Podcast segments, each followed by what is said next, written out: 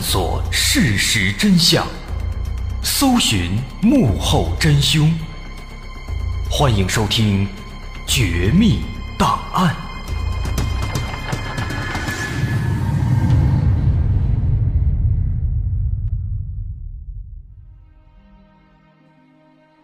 欢迎收听《绝密档案》，我是大碗。今天是阴历七月十四，明天就是中元节了。那么赶着咱们这个中元节啊，俗称鬼节，赶着这个节日呢，咱今天来分析一个比较灵异的事件。啊，这个事件相当有名，叫如月车站事件。可能大部分朋友对这个事件都是有一定了解的，但是呢，应该也有少部分朋友啊没听过这个事儿。包括这个事件当中里面的一些细节性的内容。啊，估计了解的朋友可能也都忘了，那没关系。为了方便咱们稍后做分析呢，咱们在这儿啊，先大概的先说一遍这起事件的经过。那这个如月车站事件呢，它最早先的时候啊，是在日本的一个论坛叫二 CH，在这个论坛上面发生的，时间是在零四年，二零零四年一月八号这一天的晚上十一点十四分。在这个论坛的一个帖子里面，有一个没有注册的一个游客用户，啊，咱们就先称呼他叫无名氏。这个无名氏呢，在这个论坛的一个帖子里面就发了一句话，大概意思说自己呀好像遇到了一些奇怪的事情，能不能请大伙儿哎帮着看一看，出出主意啊？那当时帖子里面有人看到之后，我就问他出什么事儿了。那在十一点二十三分的时候，也就是九分钟之后，他回帖了。他说自己现在啊，正坐在一辆这个电车里面，在电车上。但是呢，非常奇怪，怎么个奇怪法呢？他说他自己平时每天上下班都会坐这趟电车，这趟电车呢，一般都是每隔这么五六分钟就会到一个站，啊，最多最多七八分钟就到下一个站了。但是今天他上了这辆车之后啊，这车开了都有二十多分钟了，还没到站呢，没停呢。他感到很奇怪。那么这个时候呢，这个帖子里面有人就回复他，啊说你是不是太累了，看错了，坐成快车了？因为一般快车停的站都比较少，所以这个停车的间隔时间就长一些。那这个无名氏看了以后啊，说：“哎呦，有可能。”那我再等一会儿吧，再看看吧。可是等了一会儿之后啊，这个无名氏发现这个电车呢还是一直在开，没有要停的意思。那这时候他就有点慌了。那有人就提议说：“说这样，你呀走到这个电车的车头，去那个车头的这个车长室那儿去看看，问问这个司机或者乘务员，问问是怎么回事。”无名氏看到之后啊，感觉这个人说的有道理，他就去了。但是过了一会儿之后啊，哎，看来是又回来了。回复说，说这个我去了，但是啊，这个车头驾驶室的那个窗户拉着窗帘呢，看不见里边是什么情况。敲门呢也没有人回答，这可怎么办呢？那同时他还注明了说自己乘坐的这个电车是在这个静冈县地区的电车，这趟电车首发站。是新滨松站，啊，这几个地方咱得记住。首先，他所在的这个位置是在静冈县，静冈县境内的电车。然后他坐的这个电车呢，首发站是新滨松站。另外呢，这条消息还有一点那，需要咱们注意，就是这个无名氏他在发这条消息的时候啊，他已经注册了一个账户了。咱刚不说吗？他之前。一直都是以一个没有注册的游客的身份在说话，在回复消息。不过呢，在发这条消息的时候，他已经注册了一个账户，昵称呢叫叶纯，是一个女孩啊，当然了，也有一些其他的这个版本啊，说这个昵称呢叫什么连石，还有说叫连剑的，甚至还有的版本啊说这个主人公是一个男孩啊，这些其实都是在这个翻译的时候出现的一些错误翻译。那咱们还是接着说这个事儿。说他在发完这条消息之后啊，就没说话了，直到又过了十分钟啊，才回复了一条消息，说刚才啊是穿过了一条隧道，现在呢穿过隧道之后，这个电车好像开始减速了，现在呢停在了一个叫如月车站的地方，啊，这个车站从来没听说过，我不认识这儿，所以呢来问问大伙儿要不要在这儿下车呢？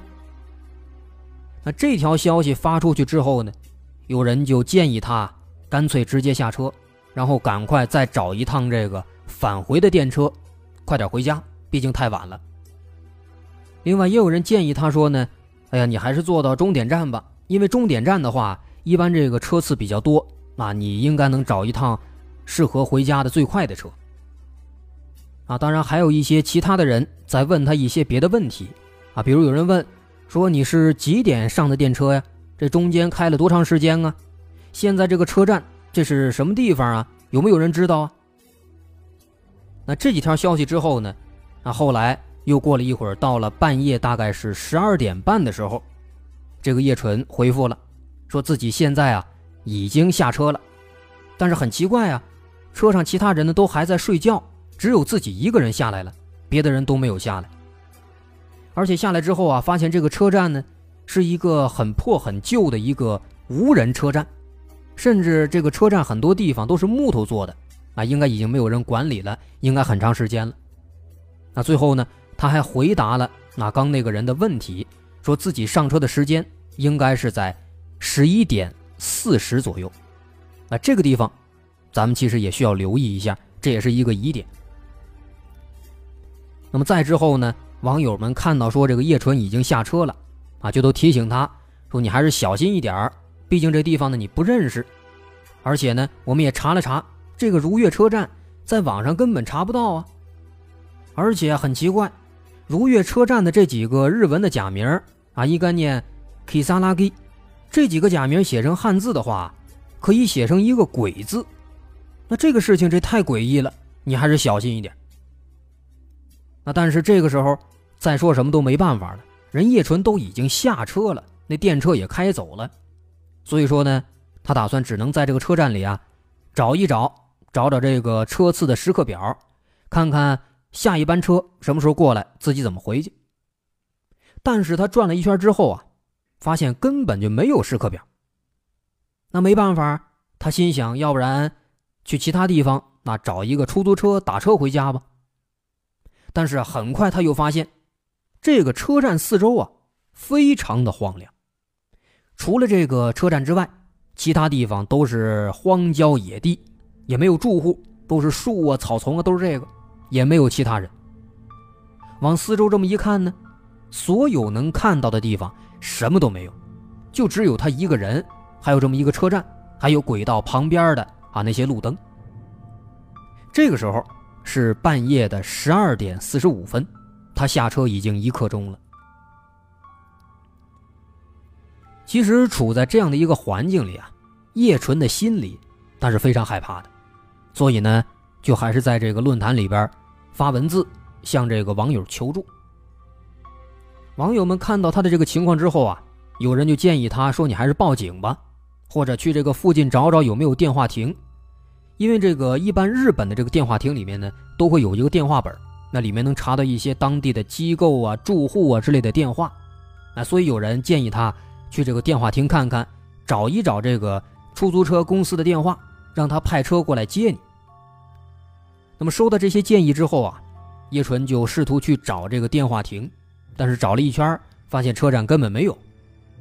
然后呢，没办法啊，他就只能给自己的父母打电话。但是他父母也没有听说过如月车站这个地方，也不知道在哪。同时呢，他发现自己用手机啊，用这个 GPS 定位也定位不了，一直都提示是这个系统错误。那后来呢，他又和这个父母又打了一次电话，但是呢，交流了一些信息之后。还是没能确定自己现在到底在哪，他的父母，所以也就没办法来接他。那么在这种情况之下，父母也建议他先报警。哎，所以后来叶纯还就真报警了，但是打过去之后呢，跟这个警察一说这个情况，人家不信，认为啊他这是在恶作剧，后来直接给挂了。而且更恐怖的是，就在这个时候，叶纯听到附近。突然传来了一阵阵这个太鼓和风铃的声音。这个声音一出来啊，把叶纯吓得是汗毛直立，根本就不敢回头了。那网友们听到他这个描述，也全都劝他，说：“你呀，哎呦，千万不要回头，快往前走，赶快离开这个车站，不知道后边有什么东西呢。”于是，在这个网友们这样起哄啊，叶纯本身他就害怕呀，他就在这样的这个极端的恐惧之下吧，心惊胆战的开始慢慢的沿着这个铁路往回走。那这个时候是凌晨两点，也就是说。叶纯已经在这个没有人的车站待了一个半小时的时间了。啊，要说这个情况，还真的是相当煎熬。一个半小时这么长的时间，啊，四周又一个人都没有，旁边连灯光都没有，都是荒郊野地，就这个车站有这么几个灯，四周呢也没有住户，也看不见人。你想，就算是咱大老爷们过去，那估计也得吓得够呛啊。他在这儿已经待了一个半小时了。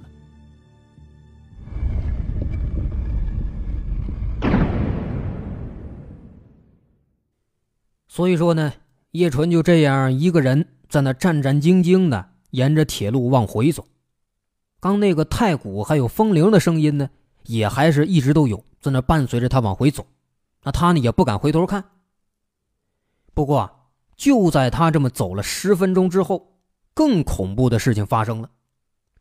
他忽然听到在身后啊，有一个男的冲他喊了一句话，说：“喂，在铁路上走太危险了。”那第一时间听到这句话的时候啊，其实叶春心里边是非常激动、非常高兴的。他以为这是这个车站的工作人员呢，以为自己得救了，所以马上听到之后，马上就转身要过去。可是还没等他这个身子转过来，眼睛刚往后看了一眼，他整个人唰的一下就吓瘫了，站在地上不敢动了。因为他发现啊，这身后说话的。不是车站的工作人员，是一个只有一条腿的一个大爷，一个老大爷，在那儿一蹦一蹦的，而且这个老大爷离自己还特别近，也就十米左右。更恐怖的是，在说完这一句话之后呢，这个人他就没了，就消失了，不知道去哪儿了。当时看到这个情况，叶纯的脑袋是嗡的一下就炸了，而且那个。太鼓和风铃的声音，听着好像也是越来越近，这下子吓得是完全不知道该怎么办，只能是一边慢慢的往前挪，一边继续在跟这个网友们求助。这个时候呢，网友们他们的回复啊，大部分也都是让他赶紧跑，别回头，啊，也有人猜测煽风点火，说这个一条腿的这个老头啊，肯定是一个被火车压断了腿的一个孤魂野鬼。啊，当然也有一些冷静的人，都劝他说：“要不然你去找找那些敲太鼓的人。啊，既然有这个声音，说明附近呢应该是有寺庙或者是在举办什么祭典。那找到他们的话，再求助，这样会不会好一点啊？”所以叶纯呢，在得到这些回复之后啊，他就往前走。那当然，他也只能往前走了。又这么慢慢的走了，得有半个小时左右。那到了凌晨两点四十五分，叶纯发消息说自己已经走到一开始来的时候啊，那个电车穿过的那条隧道了。这时候呢，他抬头看到隧道上有个名字，写着伊佐冠，啊，说这个隧道叫伊佐冠隧道。那同时呢，在这儿他还听到那个敲太鼓的声音，好像是越来越近了，应该是很接近了。所以呢，他打算继续再往前走。打算要穿过这个隧道，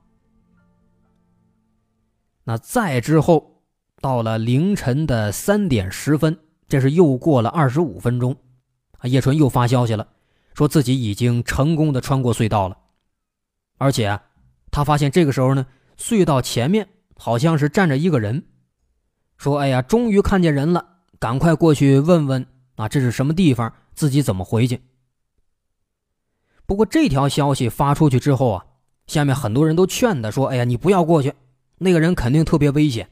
你想半夜三点多，正常人会在这儿出现吗？”那都在劝他。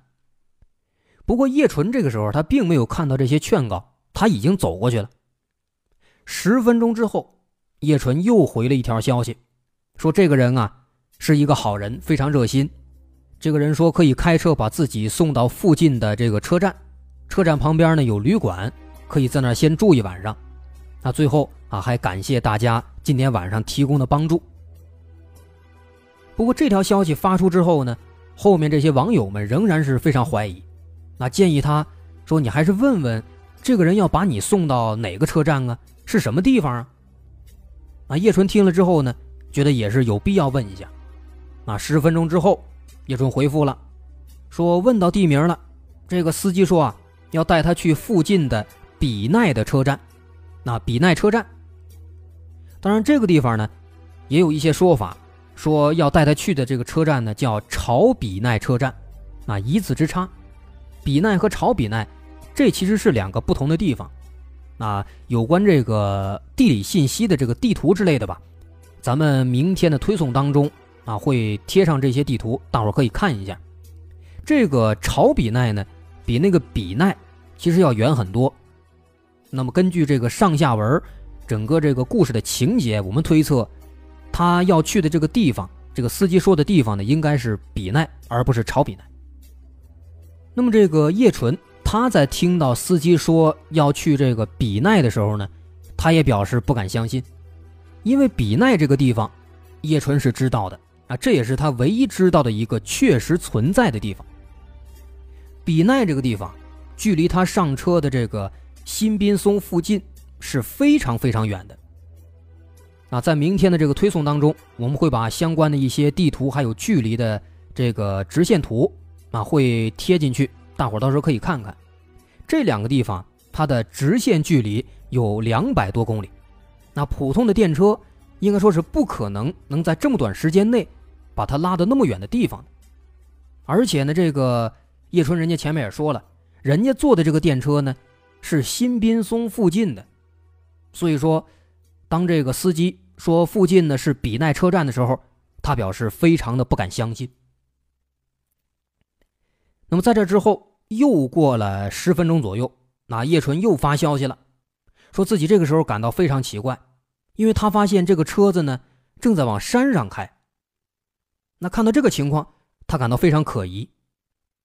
那网友们看到这个消息之后啊，就马上提醒他说：“你赶快报警，或者赶紧下车，这个情况很可能非常危险。”同时，叶纯自己啊，应该是也意识到这一点了，所以几分钟之后，在三点四十四分啊，凌晨三点四十四分，叶纯又发了一条消息，这样说的：“说我的手机快没电了。”而且那个人一直在自言自语，说一些很奇怪的话，我感觉不太对劲，打算找机会逃走。为了以防万一，我把这些话先写在这里。哎，在这条留言之后，这个叶纯就彻底的没消息了。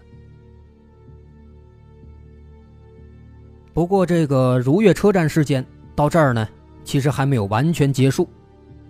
后来，在七年之后，到了二零一一年。六月份，这个叫叶纯的人在这个论坛里面突然又出现了。他当时发了一个这样的帖子，大概意思是说，当时啊，在那辆车上，他感到非常害怕，于是呢就提出说要下车。那后来司机把车还真停下来了。停下之后啊，他发现四周都是树林，而且前面的树林里呢有非常亮的光。啊，就在这个时候。在这辆车的前面，又出现了一个男人，并且随着这个男人的出现，周围的光又变得更亮了。那紧跟着他们的车震了一下，震了一下之后，等回过神来，叶春发现车上的那个司机消失了。然后呢，那个刚出现的车前面的男人就走过来跟叶春说：“说你为什么会在这儿啊？待在这儿是非常危险的。我让刚刚那个司机消失了。”你快趁现在快逃走！然后那个男的就把叶纯从车里拉出来，让他往前面有光的方向跑。于是呢，叶纯就一边哭一边往前跑。然后在这个光线一闪之后，他发现自己的父母就在前面等自己。但是这个时候已经到了二零一一年了，过去七年了。哎，这是七年之后这起事件的后续。啊，也算是一个好结局了，最后回来了。那么以上呢，这就是整起如月车站事件的大概的经过。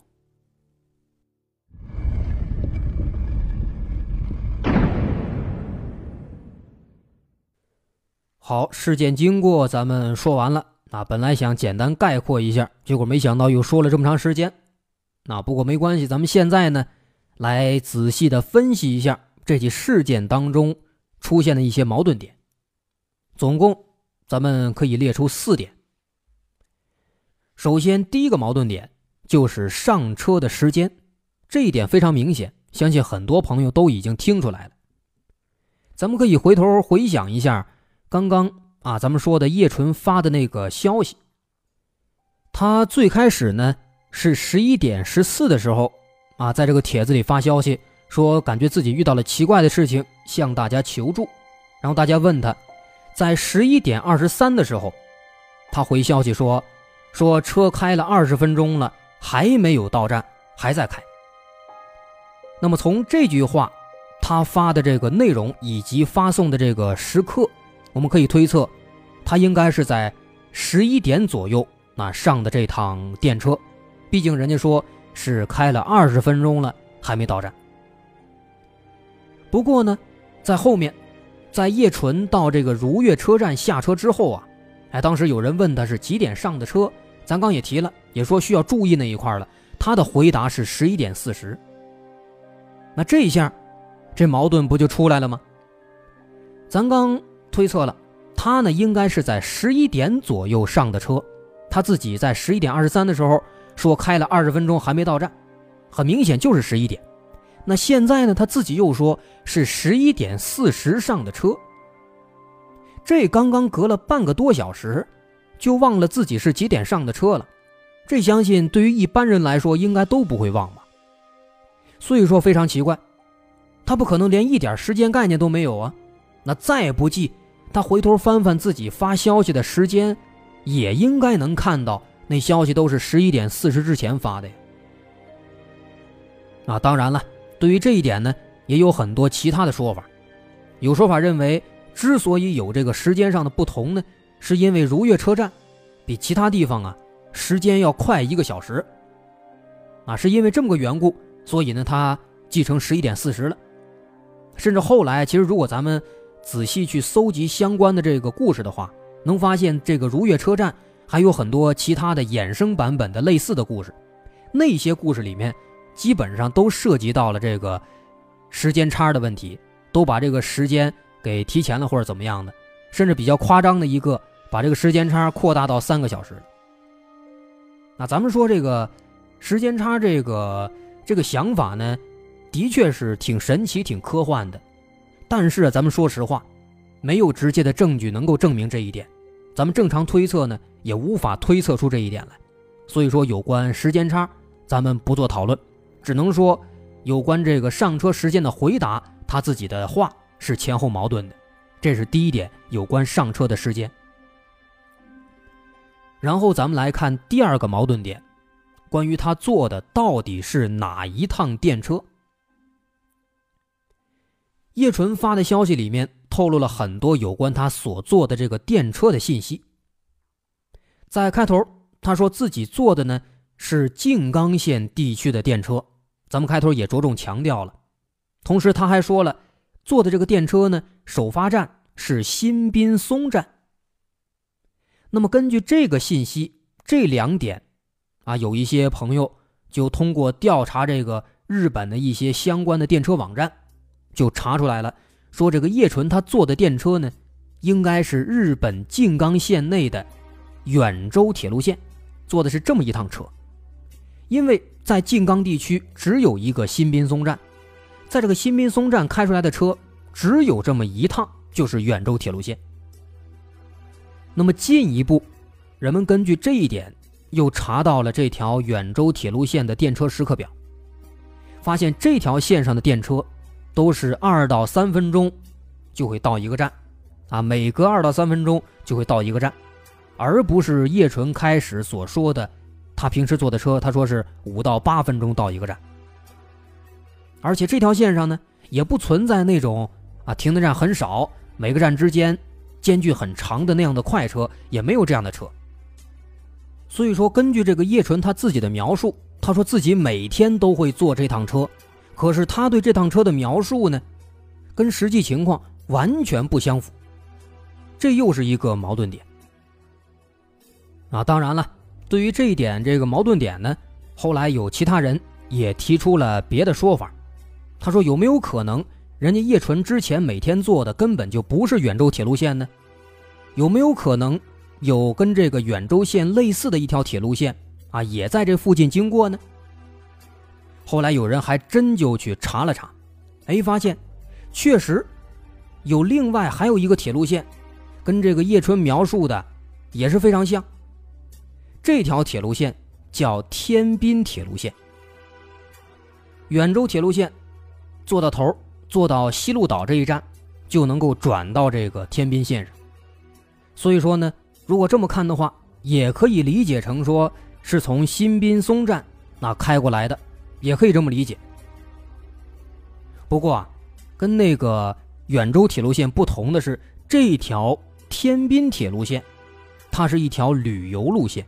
是一条观光路线，中间会经过很多很多年代久远的无人车站，这些车站呢都很破旧，也停，但是很多人都不用了，大部分也都是木质的，而且呢，这条铁路线周边的环境都是山地、荒野，都是这样的地方。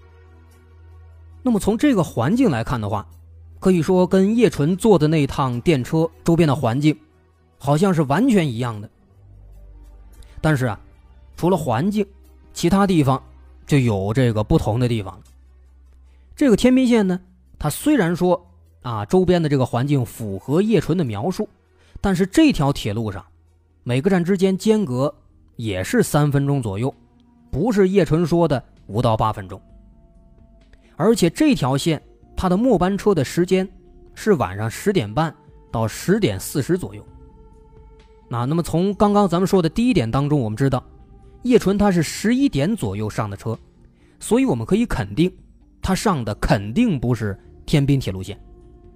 同时呢，从他描述的说自己往常上班下班坐的那个电车都是五到八分钟停一次，这个天滨线是三分钟停一次，那么从这一点我们也可以推测出，他平时坐的应该也不是天滨线。所以说，简单来讲的话，就是一句话。这个叶纯跟天滨线之间应该是没有交集的，啊，当然咱们单纯的这么说，说这个线怎么怎么着，到哪儿就可以到那个线啊，大伙可能想象不到到底是一个什么样的情况，啊，这个也没关系，咱们明天这个推送当中呢，也会把这些相关的图片也会放上去，大伙呢可以到时候看一看。然后呢，咱们来说第三个矛盾点，这第三个矛盾点。是关于速度，什么的速度？哎，咱慢慢说。从这个一开始，叶纯在论坛的这个消息当中，我们知道他在抵达这个如月车站之前，电车是穿过了一条隧道，啊，隧道的名字后来他走的时候看到了，叫伊佐冠。当然，这个隧道后来专门有人查了，也不存在。啊，当然这一点呢，咱们先不管。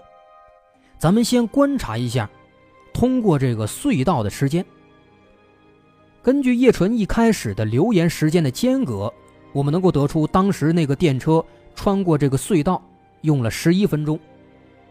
啊，他这个两条留言之间，第一条是零点八分发的，第二条是零点十九分，中间是十一分钟。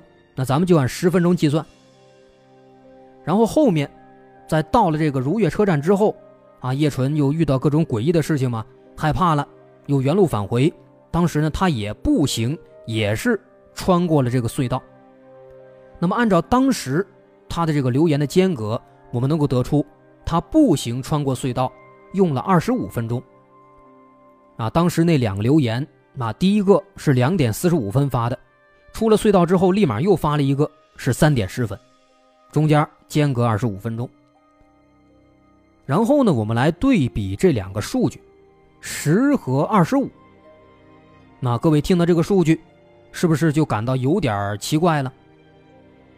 啊，想不到的没关系，咱们可以举例子嘛。咱们就按这个时间来计算。假设，那假设啊，隧道是二十五米长，那么这个叶纯他步行穿过，咱知道用了二十五分钟，也就是说他每分钟走一米。然后他来的时候那个电车呢，咱们按十分钟算，二十五米十分钟穿过，就算这个电车是每分钟走了二点五米。那么这样的话，咱们可以得出来，电车的速度是叶纯的步行速度的二点五倍。这个倍数呢，显然是不合理的呀。那电车得慢到什么程度啊？速度只有行人的二点五倍。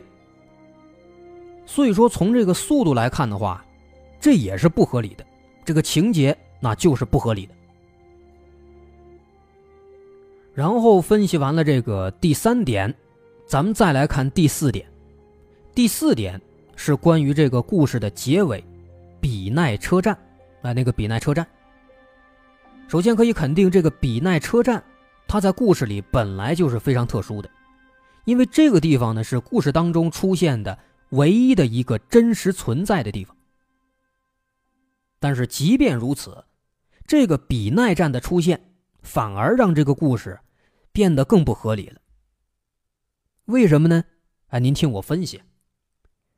首先我们可以肯定啊，叶纯他下班之后上车的地方肯定是在。新滨松站或者西路岛站附近，那换句话说，肯定就是在远州铁路线的附近，因为人家说了，他平时坐的那个车是从这个新滨松站开过来的。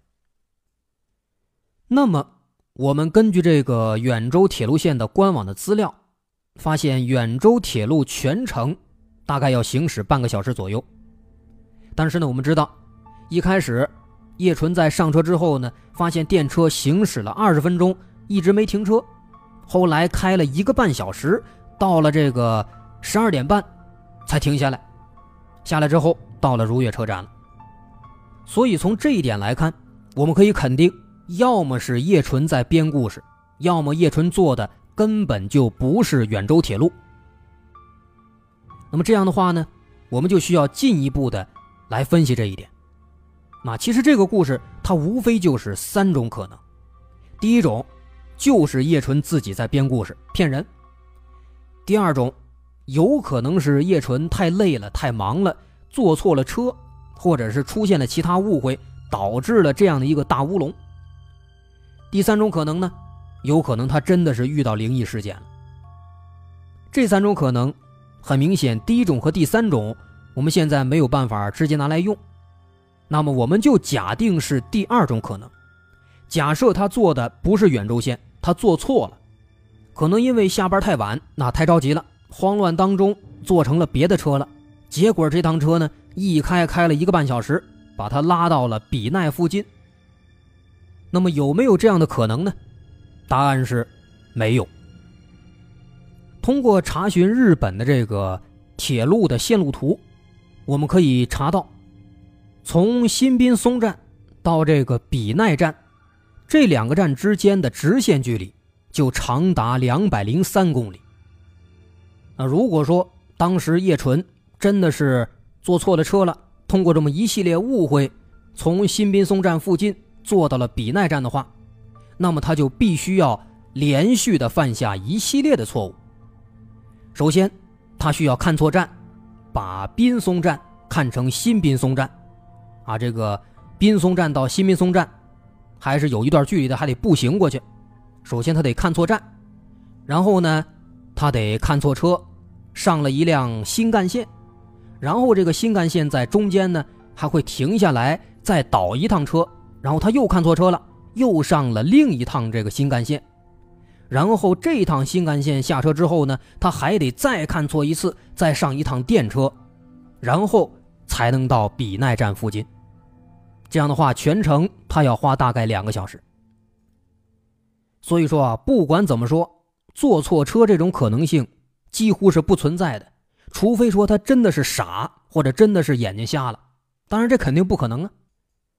另外还包括很多其他方面，比如说时间啊，咱刚说了，如果要从这个新滨松站坐到比奈站，得坐两趟新干线，坐一趟电车。等于说倒两次车，一共花费两个小时。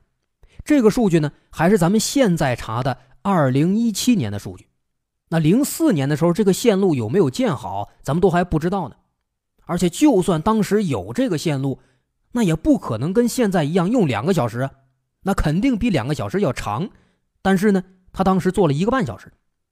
所以说，从等等这些方面来看啊，都能够说明他肯定不是坐错车了。所以说，那三种可能当中，第二种可能我们直接就排除了。所以说啊。综上所述，这四个矛盾点，第一点是叶纯自己说的话前后矛盾，啊，坐车的时间都不一样。第二点呢，是他描述的自己经常坐的那个电车完全不符合铁路线的实际情况。第三点是速度上不合理，不符合实际情况。电车它的速度只有人这个步行速度的二点五倍，那可能吗？不可能啊。然后第四点呢，我们直接把坐错车这种可能性给排除了。那么这四点综合起来之后啊，我们其实能发现，这个如月车站呢，好像更像是一个杜撰的事件，因为这个一二三点都有不合理成分在里面。第四点呢，我们又直接把坐错车这可能性给排除了。啊，当然在这个事件当中呢，存在的问题不只有这四点。还有很多其他的地方啊，咱们今天这个时间实在是太长了，咱们说不了了。有很多疑点，比如说有一个在日本的朋友，他专门研究了叶纯当时描述的那个他经常乘坐的那种电车，结果呢，他发现叶纯描述的那个电车呀，现实当中根本就不存在，所以只能说明那是他虚构的啊，等等等等，还有很多类似的疑点。那有关这些内容，我们明天也是。在我们的微信推送当中呢，会一块发出来，大伙可以再看一看。那么以上这些就是我们对这个如月车站事件做的一些简单的分析。通过这些分析呢，我们认为这个如月车站事件呢，有可能是一个杜撰的故事。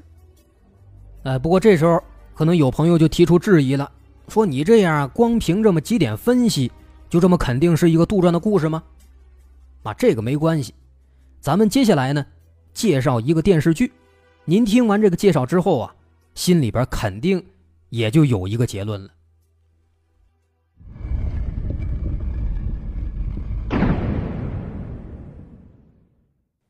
咱们要介绍的这个电视剧是一部上世纪八十年代的日本电视剧，叫什么名字？那咱先不说，咱们先来看这个内容。这部电视剧。主要讲的是这个男主角一位男老师他身上发生的故事。啊，他的这个主要工作是老师，其实呢，他还有第二个职业，不过第二个职业是什么呢？哎，咱们现在先不能说。咱们需要介绍的是这部电视剧的第五集，那没记错的话，应该是第五集。这一集呢，讲的是这样的一个情节啊，我们来大概的概括一下吧。说男主这一天下班非常晚。十点之后了，出门他想坐电车回家，可是刚赶到车站，发现最后一班车已经开走了，刚刚开走，那这就非常尴尬了，怎么回家呢？他正发愁的时候啊，突然发现又有一辆电车开过来了，他一看，哦，原来这个才是最后一班车呢，于是就很高兴的上去了。可是上去之后啊，他发现车上有点奇怪，平时他坐车的时候呢。这最后一班车上都是非常热闹的，人们都有说有笑。但是这一次啊，车上虽然人也不少，但是都非常安静，没人说话，大部分人那都在睡觉。不过奇怪归奇怪啊，他也没多想。那车开动之后，这个男老师就把学生的试卷拿出来继续工作。可是工作了没多大一会儿，这个电车里边的广播突然就响了，说终点站到了。请乘客们下车。哎，这男主一听，完蛋了，肯定是自己工作太专心，坐过站了。那没办法啊，只能在这下车吧。不过下车之后，他往四周一看，哎呀，又懵了。他发现自己现在来到的这个地方啊，完全不认识。而且这个地方呢非常奇怪，街上是一个人都没有，刚刚跟他一块下车的那一帮人呢，也全都不见了。于是男主就跑到这个车站的服务台那个窗口那儿去问，想问是什么地方。可是他刚走过去，刚张嘴，里边灯关了。啊，这个时候呢，在这个镜头里啊，据说呢是有这么一个细节，说在这个服务台的窗口上边啊挂着一个牌子，牌子上边呢写的是这个站台的名字 Kisaragi，翻译成中文就是如月车站。那当然，这个细节呢，只是据说啊，我自己呢确实也看了一遍，那但是可能因为看那个画质太差了，反正我是没看出来。那其实不管这个细节是不是真的有吧，这个电视剧呢，这个情节咱们说到这儿啊，估计大伙也就都明白了。那往后的情节跟咱们猜的都差不多，这个男主到处去找，发现街上还是没人，非常诡异。哎，就在这个时候呢，看到有一个出租车。那看到车了，男主放心了，赶紧上车，想打车回家。不过上车之后啊，刚开了一会儿，他发现更不对劲了。这一路上，哎，一个人都没有，哎，也没有别的车，就他们这一辆，而且路边也没有什么路牌之类的。他纳闷啊，就问司机说：“现在咱们在哪儿啊？”司机回答说：“在街上啊。”他又问说：“什么街呀？”司机回答：“什么什么街呀？街就是街呀。”哎，总之呢，就是一直在说这样的很奇怪的话。这男主这时候呢，他是越想感觉越不对劲，就跟这个司机说：“我要下车。”那司机呢也就给他停了。可是停了之后啊，还没等他下车，突然就凭空出现了两个警察要抓这个男主。紧接着，在这个拉扯的过程当中，两个警察摇身一变，变成外星人了。然后双方就展开了激烈的战斗。那再之后呢？随着这个剧情发展吧，最后这个在最后关头，男主角啊也是摇身一变，变成奥特曼了。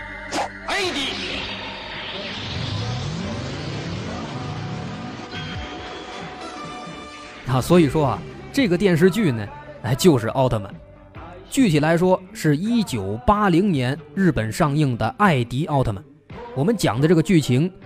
啊，应该就是奥特曼的第五集，名字我记得叫是《虚幻的车站》。所以说，咱们讲到这儿，大伙儿肯定也就明白是怎么回事了，是吧？这个艾迪奥特曼是八零年日本上映的，如月车站事件呢，开头说了是零四年的时候在论坛上突然出现的，在时间上，人家艾迪奥特曼早了二十四年。然后咱们再看剧情。啊，其实通过我们刚刚的介绍，大伙肯定都已经发现了，这个剧情那故事发展的脉络，简直就是一个模子刻出来的，甚至很多细节都一样。比如说车上人们都很安静，都在睡觉，啊，都上了一个陌生人的车，司机都在说一些奇怪的话，啊，等等等等。所以说啊，基于我们刚刚的那四点分析。然后呢，再联系这部一九八零年就已经出现的艾迪奥特曼，很有可能这个所谓的如月车站事件啊，就是一起杜撰的事件。好，如月车站，咱们终于是说完了。我是大碗，如果您喜欢我们的节目，欢迎关注我们的微信公众号，在微信公众号那一栏搜索“大碗说故事”就好了。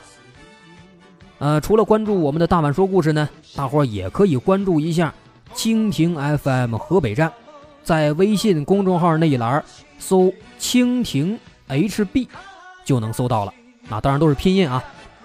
好，咱们今天就到这儿，咱们下期再见。